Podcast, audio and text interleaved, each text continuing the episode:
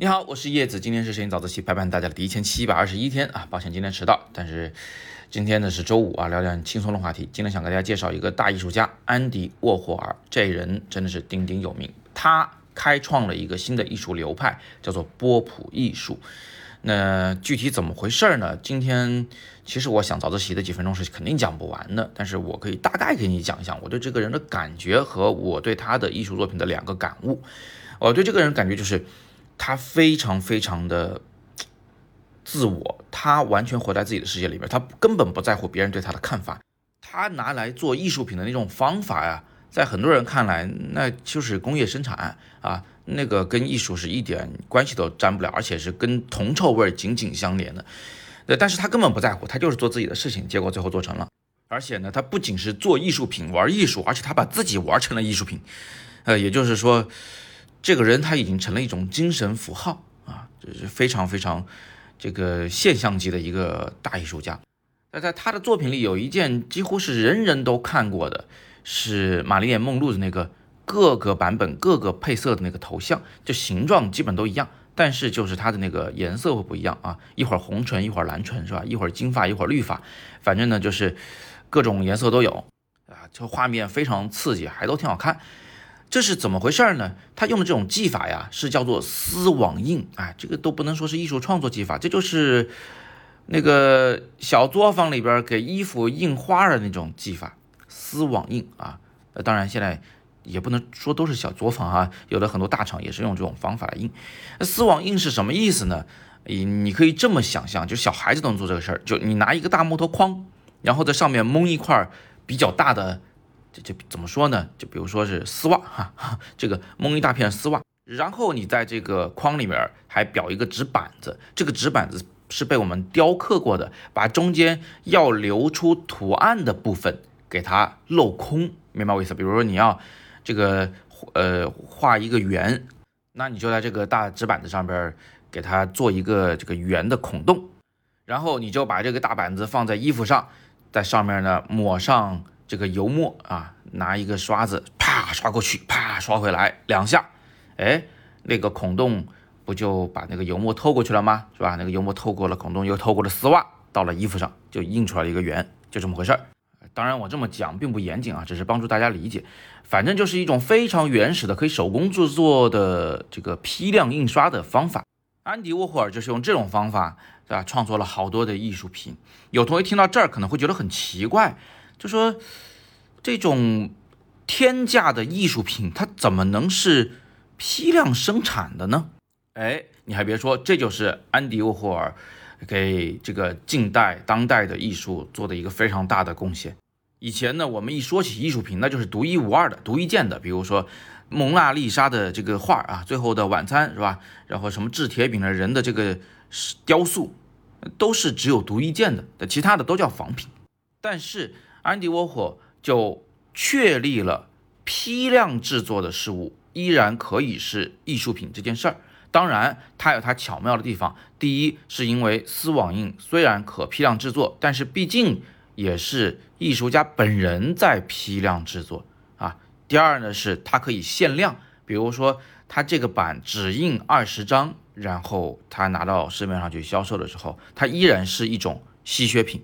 这个对摄影特别重要。我们现在的摄影作品，如果拿到画廊里面去代理销售，它为什么也能卖出不错的价钱？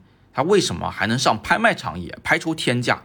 主要原因就是，它也和安迪沃霍的丝网印作品一样，它虽然可以批量复制，但它依然可以由摄影师本人来制作，或他授权，或他盯着别人来制作照片。也就是摄影师本人还在参与。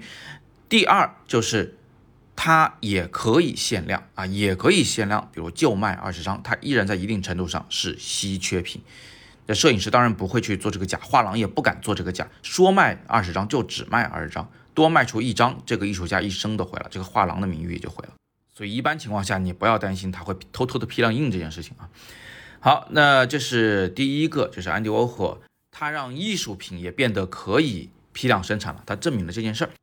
那我对他的第二个大的感触呢，就是他把艺术跟商业完全糅合在了一起。以前我们一说艺术家，那就觉得绝对是不能碰钱是吧？不能满身铜臭味儿啊，做商人。那安迪沃霍恰恰相反，第一是他的艺术作品中是直接拿商品做艺术作品，比如说金宝罐头汤啊，比如说他常常为一些这个呃时尚大牌儿啊、奢侈品大牌儿的橱窗做设计。他根本不在乎他的艺术是否是跟铜臭味儿结合在一起的，而且他做的非常非常的成功。他自己最后当然也是非常非常有钱的了，但是丝毫不影响他的艺术地位啊。我举个例子，就是比如说二零一四年二月十二号晚上，就他的一刻毛泽东画像的作品啊，在英国伦敦的那个苏富比拍卖行，拍卖价呃是以七百六十万英镑，也就是人民币七千六百六十三万元被拍卖。所以经过这么一折腾，大家就发现哦，原来艺术和呃这个商业不是水火不容的，只是我们没有找到一种让他们交融的方法。呃，更不要提呢，他所开创的这个波普艺术的这个潮流啊，给这个世界带来很多的影响啊。到现在，我们波普风依然是一个永不过时的潮流。它让艺术这件事情呢，从高高的殿堂上开始走下来，走进了平民百姓中。啊，我不知道大家走在街上看到一些潮人的时候，能不能分辨出来哪些元素是波普风格的？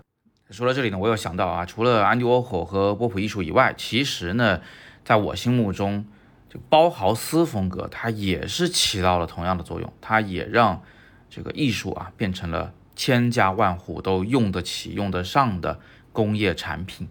最后还有两件事儿啊，第一呢是这周日我会带同学们一起去看。